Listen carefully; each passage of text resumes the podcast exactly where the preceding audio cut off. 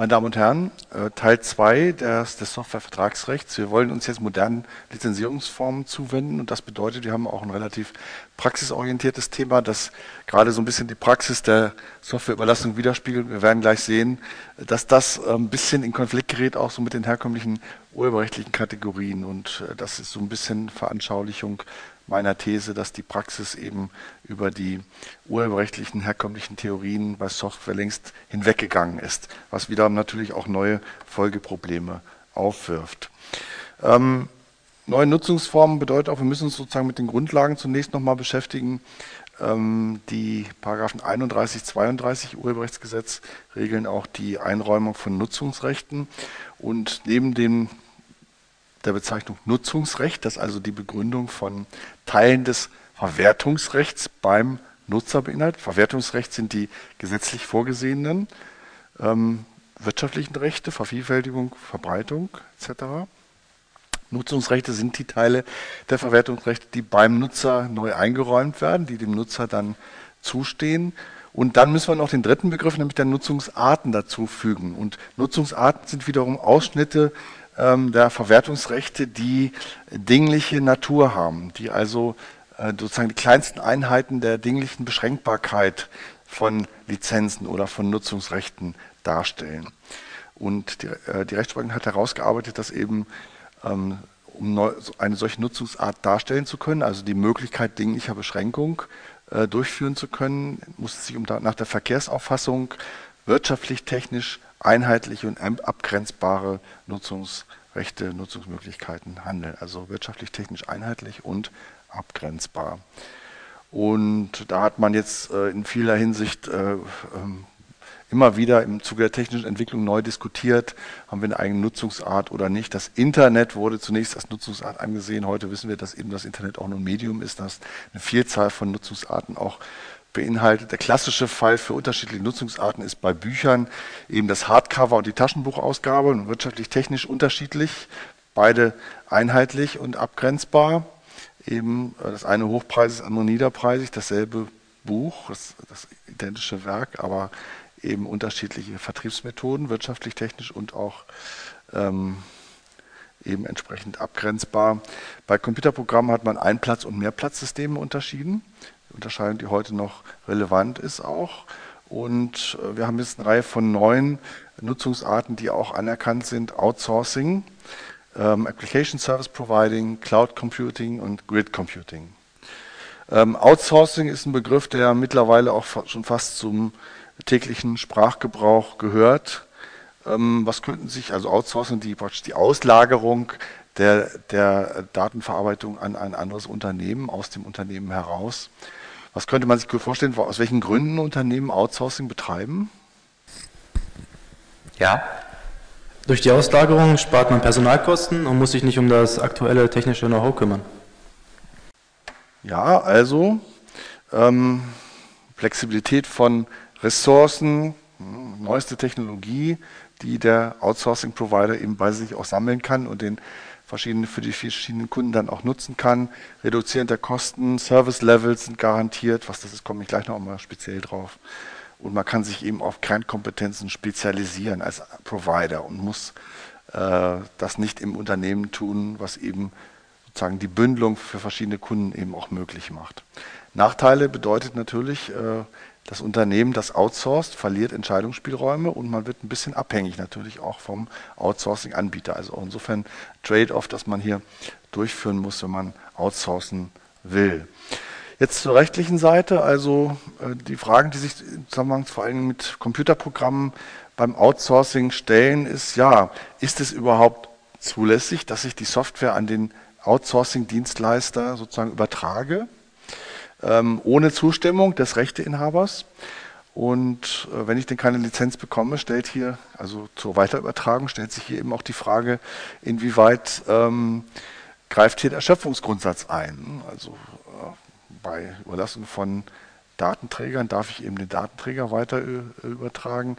Bei Online-Übertragung ist es lange streitig gewesen. Wir werden diese Frage der Erschöpfung, die der EuGH im Ergebnis bejaht hat, dann in der Einheit 13 nochmal ausführlicher auch äh, besprechen. Insofern wäre eben Übertragung an den, ähm, an den äh, äh, Outsourcing-Provider des zumindest des Originaldatenträgers möglich und diese wäre also die Nutzung durch den Provider wäre dann eben auch durch 69d Absatz 1 abgedeckt, weil der Provider berechtigter ist, weil ihm der Erschöpfungsgrundsatz auch zugutekommt. So, nächste Frage, darf der Provider dann selbst die Software seinen anderen Kunden auch nochmal zur Verfügung stellen? Und da stellt sich wieder die Frage, wer ist denn hier Hersteller der Vervielfältigung, der Provider oder der Kunde? Erinnert sich jemand noch an Einheit 7, wo wir also die Frage der Herstellereigenschaft ähm, im Kontext der Videorekorder besprochen haben? Ja. Der BGH definiert denjenigen als Hersteller, der technisch die Kopie erstellt. Ja, also BGH hat in der Entscheidung eben, in der Videorekorderentscheidung eben klargestellt, ähm, Hersteller ist der, der die technisch eben die, äh, ähm, die Kopie bewerkstelligt. Ne? Und insofern würde man hier auch wohl den Provider als, ähm, als äh, Hersteller der Vervielfältigung ansehen. Problem ist jetzt eben nur, der 69D deckt eben die Nutzung für den Auftraggeber des Outsourcing ab, aber eben nicht für weitere Kunden, weil das natürlich ähm, äh, in dieser Hinsicht die Nutzung der Software für weitere Kunden eben nicht mehr vom Erschöpfungsgrundsatz äh, abgedeckt wäre.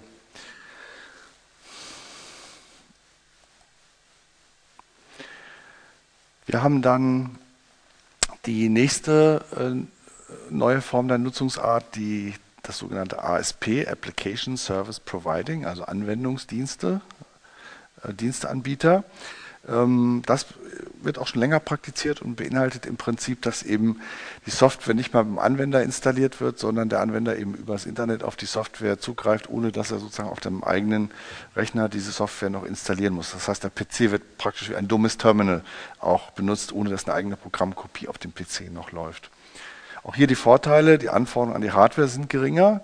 Beim Anwender, äh, es gibt geringe Aufwendungen und es ist keine ständige Aufrüstung notwendig. Ähm, verwandte Form ist äh, das Software as a Service, was man jetzt auch öfter hört, sich später entwickelt hat, dass es noch etwas stärker standardisiert als das Application Service Providing war und ist. Ähm, auch aus rechtlicher Sicht hier würde man dann sagen, also dann, wenn keine Software mehr übertragen wird beim, zum Nutzer, sondern der Nutzer eben die Software beim Dienstanbieter nutzt, wäre das so eine Art Mietvertrag, ähm, weil der äh, ähm, Anwender ja auf die ja, beim, beim Dienstanbieter gespeicherte Software auch zugreift und diese nutzt. Ähm, urheberrechtlich gesehen würde man wieder verschiedene Vorgänge auch unterscheiden müssen. Das Installieren äh, wäre eine Vervielfältigung, das Anbieten durch den jeweiligen Service Provider wäre eben auch ein 19a beziehungsweise für Computerprogramme eben dann 69c Nummer 4. Ähm, in einem Fall des OLG München waren sogenannte Thin Clients äh, Gegenstand, wo noch die Bildschirmmaske angeboten wurde. Ähm, das könnte man einerseits als äh, natürlich eigenständige Wertart betrachten, wie wir es ja auch diskutiert haben, äh, und nicht mehr als Ausdruck des Computerprogramms, aber oft sind diese eben dann auch nicht schutzfähig, sodass hier also ähm, äh, praktisch, äh, wenn man von der fehlenden Schutzfähigkeit ausgeht, gar keine urheberrechtlich relevanten Vorgänge mehr ablaufen. Beim Nutzer würde man sagen, keine Speicherung auf, auf der Festplatte. Kunde lädt die Benutzeroberfläche herunter und der Programmlauf erfolgt auf dem Server. Also insofern, was das Programm angeht, eben gar keine Vervielfältigung mehr inwieweit überhaupt im Arbeitsspeicher dann noch eine Vervielfältigung stattfindet. Es werden kleine Programmteile auch noch darunter geladen. Das ist so ein bisschen technisch unterschiedlich zu sehen. Aber insgesamt das Groß, das, der Großteil des Programms bleibt auf dem Server des Anbieters. Und inwieweit die kleinen Teile dann ausreichen, die beim Client dann noch laufen, beim Nutzer, wäre eben ja im Einzelfall auch zu bestimmen. Bei intensiver Nutzung oder auch aufgrund der intensiven Nutzung dieses Application Service Providing würde man auch hier wohl von einer eigenständigen Nutzungsart im urheberrechtlichen Sinne ausgehen. Dann zum Cloud Computing, und das ist auch ein Begriff, der ja sehr oft äh, benutzt wird in letzter Zeit, wirft verschiedenartige Probleme auf, auch bezeichnet so ein bisschen die verteilte Speicherung von, von Daten im Rahmen der Virtualisierung, das man technisch auch virtualisiert nennt ähm, verteilter Dienst, Grid Computing wäre auch so ein Begriff dafür. verschiedenen Formen schließen auch ein sogenannte Entwicklungsplattformen, auf der eben Software entwickelt werden kann. Platform as a Service, also nicht Software as a Service, sondern Platform as a Service, gibt in dem Sinne keine einheitliche Definition, aber allgemein ist wohl die Verteilung, ne, die Verteilung in der Cloud, sodass man eben auch die sozusagen physisch die einzelnen Teile des Programms oder auch der Dateien, um die es geht, eben nicht mehr eindeutig lokalisieren kann, sondern dass eben in der Cloud die, die Rechenleistung passiert und das Ergebnis dann dem Nutzer eben wieder angeboten wird. Das heißt, der Anbieter stellt die Rechenkapazität, die Speich den Speicherplatz und die Software über das Netz zur Verfügung. Üblicherweise wird das nutzungsabhängig auch vergütet. Man kann es vergleichen mit Elektrizität und Wasser und Sie sehen daran schon, wohin sich die Software bewegt. Ne? Die Softwarenutzung bewegt eben zu einem, äh, ja, nicht nur zu einer äh, einem Gut, das zur Grundversorgung gehört, sondern dass auch in ähnlichen netzartigen Strukturen angeboten wird für die anderen grundlegenden Güter, Elektrizität und Wasser, die wir in unserem täglichen Leben auch nutzen müssen. Im Vergleich zu den anderen Formen, die ich angesprochen hatte, äh, also Application Service Providing zum Beispiel, äh, bietet Cloud Computing eben ein größeres Leistungsspektrum. Es ist skalierbar, also von der Intensität her einteilbar und man kann es auch bündeln. Ähm, auch hier wieder die Frage der rechtlichen Einordnung. Äh, aufgrund der unterschiedlichen Erscheinungsformen kann man hier keine eindeutige Aussage treffen. Meist handelt es sich um typengemischte Verträge, die einen mietvertraglichen Schwerpunkt auch haben. Ähm, zum Urheberrecht würden wir wieder unterscheiden, auch zwischen Nutzer und äh, Anbieter. Ähm, beim Nutzer auch hier wieder keine Vervielfältigung auf dem Nutzerrechner, wobei das eben äh, streitig ist, auch aufgrund der unterschiedlichen Formen. Wenn man es als Streaming ansieht, könnte man wieder auf, zu einer Vervielfältigung kommen. Dann stellt sich die nächste Frage, ob der 44a hier anwendbar wäre. Ähm, darüber wird heftig gestritten. Ich möchte das an dieser Stelle nicht vertiefen, aber so die Anwendbarkeit 44a ist eine eigene Streitfrage, die sich hier eben auch bei Computerprogrammen auswirkt. Die, die 84, 44a äh, nicht anwenden würden, den 69c dann in diesem Fall als vorrangig ansehen und deswegen eben den 44a aus dem Softwarebereich ausgeklammert halten. Ähm, man kann auch ähm, mit Grützmacher äh, die Ansicht vertreten, dass der Kunde eben Vervielfältigung auf den Server des Anbieters veranlasst und käme dann möglicherweise zu dem Ergebnis, dass nicht der, äh, der Nutzer, der, Entschuldigung, dass nicht der also der, der, Service Provider derjenige ist, der die Kopien vorn, äh, vornimmt, sondern der, ähm, der Kunde derjenige ist, der die Vervielfältigung vornimmt und insofern eben dann auch urheberrechtlich verantwortlich wäre.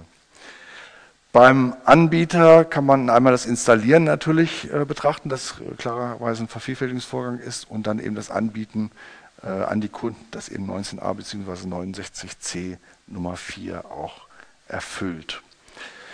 So, hier kann man, was die Vertragsgestaltung angeht, auch noch sogenannte Weitervermietungsverbote ähm, in Betracht ziehen, wenn die Software von dem Auftraggeber äh, unter einem Weitervermietungsverbot äh, erhalten wurde, äh, übertragen wurde, ist die Frage, ist eben, sind eben auch Dinge wie Cloud Computing von diesem Weitervermietungsverbot umfasst.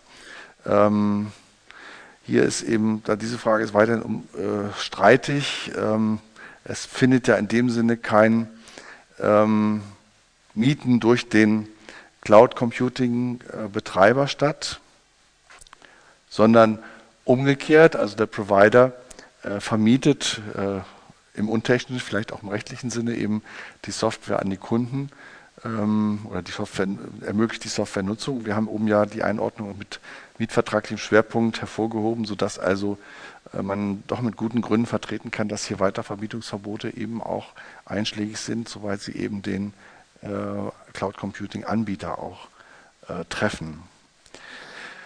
Über die rein urheberrechtlichen Fragen hinaus stellen sich beim Cloud Computing natürlich auch äh, weitere Fragen, Datenschutzfragen und eben auch Fragen des IPR, internationalen Privatrechts und der Frage der Anwendbarkeit. Welches Recht ist denn eigentlich anwendbar bei Cloud Computing? Wieder ganz neue Probleme, die durch die technische Entwicklung auch aufgeworfen worden sind. Schöner Ausdruck, die Datenwolke schwebt über Staatsgrenzen hinweg.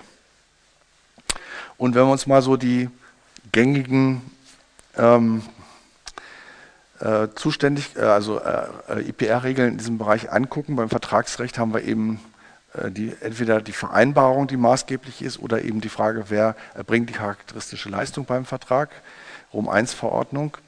Beim Deliktsrecht, zum Beispiel wenn Daten zerstört werden, die Frage ist, wer haftet ähm, und vor allem nach welchem Recht wird gehaftet, haben wir eben nach Rom 2 die, entweder die Anknüpfung an den Erfolgsort oder die Ausweichklausel in äh, Artikel 4 Absatz 2 Nummer 1, die wieder an, das Vertragsstatut anknüpft. Erfolgsort, ja. Cloud Computing, ne? wo ist der Erfolgsort? Zum Beispiel, und das ist ja ein durchaus realistisches Beispiel, wenn eine Datei beschädigt ist, ist sie eben zu 20 Prozent in Frankreich, zu 30 Prozent in Argentinien und zu 50 Prozent in Griechenland gespeichert. Wo ist der Erfolgsort? Das äh, spricht dafür, für eine, auch für eine Aktivierung dieser Ausweichklausel, die dann wieder sozusagen an den Vertragsstatut anknüpfen, Statut anknüpfen würde. Zumindest pragmatische Lösung würde das auch darstellen. Was das Datenschutzrecht angeht, würden wir uns hier befinden im Bereich der Auftragsdatenverarbeitung. Das ist Paragraph 11 BDSG. Ähm, Auftragsdatenverarbeitung bedeutet, äh, der Auftraggeber beauftragt den Auftragnehmer mit der Datenverarbeitung, aber der Auftraggeber bleibt verantwortlich und muss den Dienst sorgfältig auswählen und überwachen. Ähm, das heißt, hier wäre also der Auftraggeber in der Verantwortung ähm, und nicht der Cloud Computing Anbieter. Ähm, Problem ist hier eben, äh, wenn es jetzt um die Verantwortlichkeit auch des Auftraggebers geht, dass wir hier zusätzlich eben noch den internationalen Datenfluss mit drin haben, äh, der wieder engen datenschutzrechtlichen Grenzen auch über, unterliegt. Und das würde ich nochmal ganz gerne etwas näher beleuchten. Nämlich die Frage, wann darf man überhaupt Daten ins Ausland transferieren? Und das ist ja beim Cloud Computing der Fall. Ähm, Paragraph 4b BDSG behandelt diese Frage. Äh, Absatz 1 regelt die Übermittlung in die EU, die relativ unproblematisch ist, aber kritisch ist eben Absatz 2 von Paragraph 4b, nämlich die Übermittlung in Drittländer. Paragraph 28 bis 30 BDSG. Und ähm, entscheidend ist vor allen Dingen, dass äh, die Zulässigkeit ausgeschlossen ist, wenn beim Empfänger im Empfängerland ein angemessenes Datenschutzniveau nicht gesichert ist, sodass sich also vieles auf die Frage jetzt bei der Übermittlung in Drittländer äh, konzentriert. Ähm, gewährleistet dieses Drittland ein angemessenes Datenschutzniveau, Paragraph 4b Absatz 3. Dazu ist anerkannt, dass alle Umstände berücksichtigt werden müssen, insbesondere Art der Daten, Zweckbestimmung, Dauer der Verarbeitung, auch die Rechtsnormen, Standesregeln, Sicherheitsmaßnahmen im Empfängerland. Es gibt äh, allgemeine Anerkennung ähm, in dieser Hinsicht äh, durch die EU. Ich habe hier mal einige Länder, habe die Länder aufgeführt, die als sichere Drittstaaten in diesem Sinne anerkannt sind. Bei den USA, und das ist ja nun der Haupt, vielleicht nicht, so, nicht noch nicht mal beim Cloud Computing, aber auch in vieler anderer Hinsicht die, die Hauptadresse äh, der Datenübermittlung. Ähm, da hat man wegen des doch andersartigen Datenschutzes, sage ich mal ganz neutral, in den, in den äh, USA, einen, äh, hat man dazu gegriffen, sogenannte Safe Harbor Principles äh, herauszuarbeiten äh, und auszuhandeln denen sich die Unternehmen freiwillig unterwerfen können und bei entsprechender Unterwerfung dann eben auch die Übermittlung an diese Unternehmen zulässig ist. 2010 waren das mehr als 3000 Unternehmen in den USA, die diese Safe Harbor Principles anerkannt haben.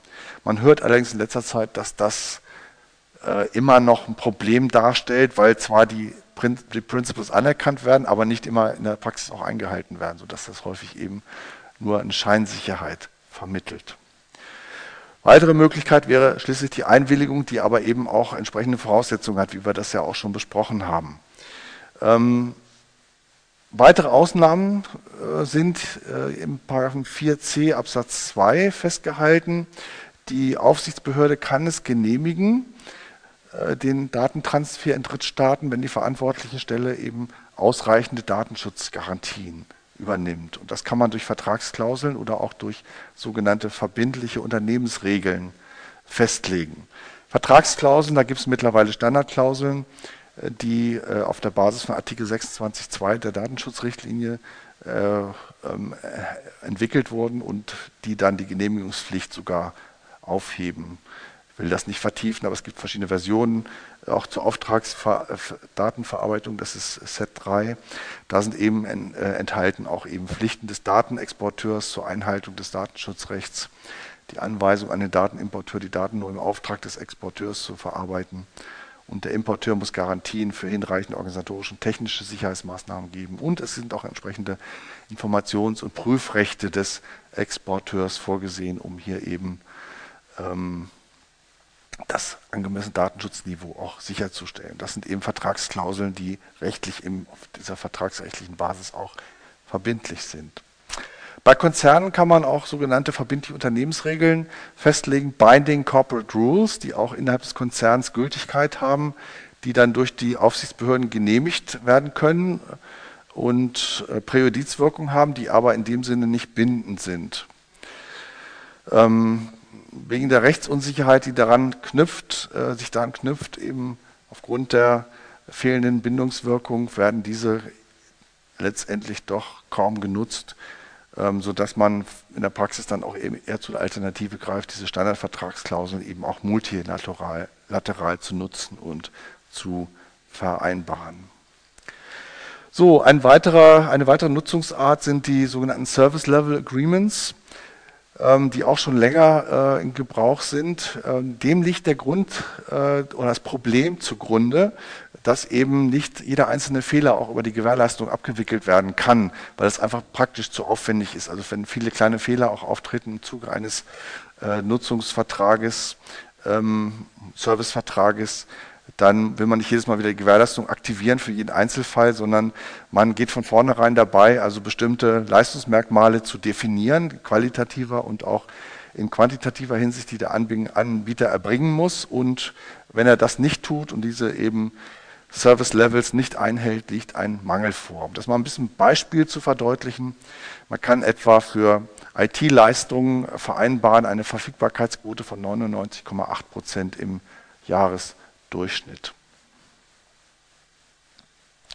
Das kann man dann ergänzen auch durch abgestufte Reaktionszeiten, die nach Fehlerkategorien eben auch entsprechend differenziert sind. Zum Beispiel Behebung eines kritischen Fehlers innerhalb von 30 Minuten, sonstiger Fehler innerhalb einer Arbeitswoche.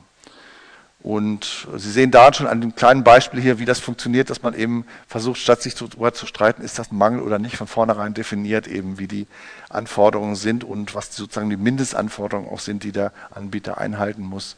Und damit äh, hat man klare Vorgaben eben auch, wann es abweicht und wann man dann entsprechend von einem Mangel auch ausgehen kann.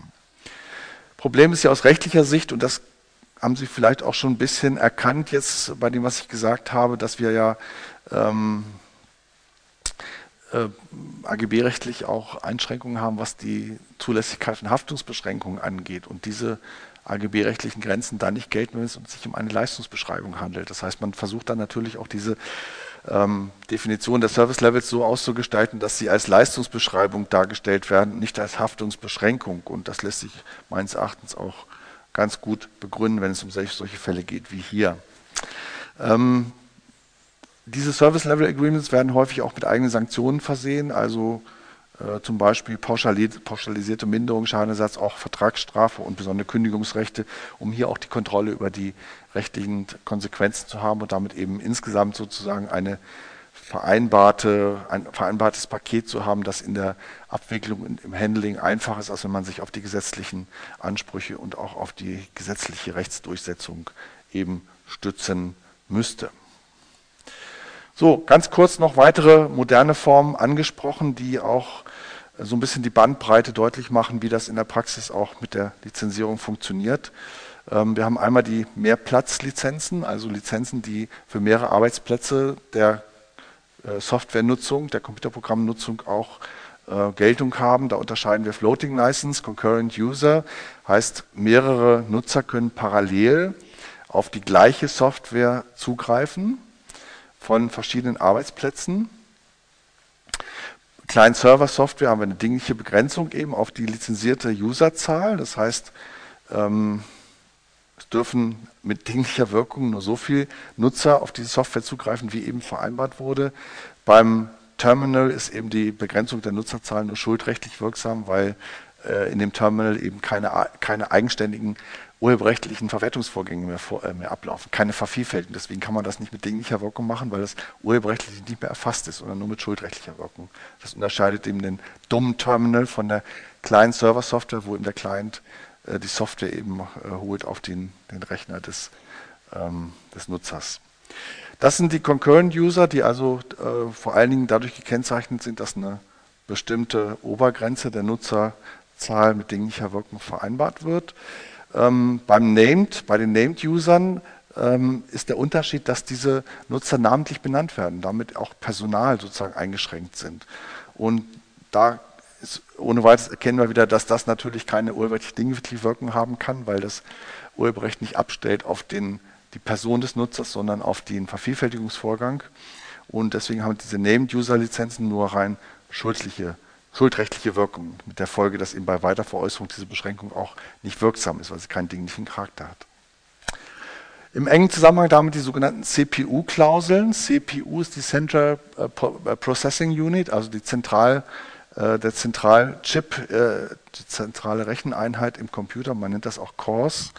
Die CPU kann mehrere Cores auch haben, also mehrere Einheiten, mehrere Kerne auf einer CPU, also Mikrochips sozusagen, die äh, den, Arbeits-, die, die, äh, den Arbeitsspeicher letztendlich bilden. Ähm, die Leistungsfähigkeit äh, der Hardware kann nach der Anzahl der Kerne auch in einer CPU differenziert werden. Und man kann auch die, die, die, Nutzung an eine bestimmte Hardware auch binden. Das ist urheberrechtlich unwirksam. Wir werden gleich noch bei der Vertragsgestaltung sehen, warum. Schuldrechtlich äh, ist das zunächst mal grundsätzlich möglich, allerdings stellt auch die Bindung an eine bestimmte Hardware eben beim Kaufvertrag einen AGB-Verstoß dar, weil es eben die Freiheit des Erwerbers der Software eben zur Nutzung der Computerprogramme einschränkt, wenn dann nur an eine bestimmte Hardware die Nutzung gebunden ist. Bei den Cores ist, äh, muss man berücksichtigen, äh, wenn man die Nutzung auch an die Nutzung bestimmter Cores auf der CPU oder in der CPU bindet, ist eben aus technischer Sicht die Zahl der Cores nicht gleich der Zahl der Vervielfältigungen, sondern Programmteile werden dann auch aufgeteilt, was wiederum Einfluss hat auf die urheberrechtliche Bewertung. Die Abhängigmachung der Vergütung von der Zahl der Kerne ist dann eben eine rein schuldrechtliche Frage, die ähm, eben deswegen nicht urheberrechtlich dingliche Bedeutung hat, weil ähm, die Nutzung eines Programms eben auf die verschiedenen Cores auch aufgeteilt ist. Ich hoffe, ich bin jetzt nicht äh, zu weit ins Detail gegangen. Ich wollte äh, äh, vor allen Dingen anhand dieser modernen Nutzungsform auch mal deutlich machen, wie weit sich eigentlich die Vertragspraxis, und das ist die gängige Vertragspraxis bei den großen Softwareherstellern mit den verschiedenen Arten der äh, Parameter bei der Lizenzierung, wie weit sich das eigentlich entfernt hat, auch von der äh, urheberrechtlichen Systematik. Das Urheberrecht steht da immer noch, stellt immer noch darauf ab, haben wir eine Vervielfältigung. Und diese Frage wo wird welche Vervielfältigung durchgeführt, spielt bei der Lizenzierungspraxis kaum noch eine Rolle. Sie sehen hier, wie oft hier jetzt schon steht, schuldrechtliche, keine dingliche Wirkung. Das ist eben der Fall, weil eben ähm, bei der Lizenzierung nicht mehr an eine Vervielfältigung angeknüpft wird, sondern an andere Kriterien, die dann eben nur rein schuldrechtlich Bedeutung haben. Was dafür spricht, letztendlich, dass wir auch im Urheberrecht eben vielleicht doch über neue äh, Arten der Bestimmung der Nutzungsintensität nachdenken sollten. Also die dieses Abstellen auf die Vervielfältigung als Zentralbegriff des urheberrechtlichen Schutzumfangs ist meines Erachtens veraltet, ähm, jedenfalls im Kontext der Digitaltechnik, sowohl bei Computerprogrammen als auch bei anderen Arten von digitalen Werken. Und wir sollten uns überlegen, wie wir das Urheberrecht dann auch doch stärker an die modernen Nutzungsformen anpassen können. Es geht ja immer darum, letztendlich äh, die Nutzungsintensität zu kontrollieren. Das hat früher mit dem Begriff der Vervielfältigung super geklappt. Also solange ich Papier habe, das ich kopiere, kann ich sehr leicht mit dem Begriff der Vervielfältigung arbeiten. Eine Kopie, zehn Kopien. Bei der Digitaltechnik, wo schon das Laden in den Arbeitsspeicher eine Vervielfältigung ist, klappt das nicht mehr. Und wenn wir dann eben mehrere Cores auf einer CPU haben, auf die das Programm verteilt wird, wo ist da die Vervielfältigung? Das ist wie beim Cloud Computing, ist verteilt über mehrere äh, Computer und mehrere Recheneinheiten und ist nicht mehr als solche Kategorie richtig praktisch fassbar. Also auch hier, ähm, das gleiche gilt fürs Urheberrecht auch, aber auch hier im Urhebervertragsrecht, im Softwarevertragsrecht ähm, zeigt sich, dass die bisherigen urheberrechtlich begründeten Kategorien veraltet und überholt sind. Damit wäre ich mit dem zweiten Teil am Ende und würde mich im dritten Teil nochmal einigen Vertragsklauseln und deren Wirksamkeit widmen.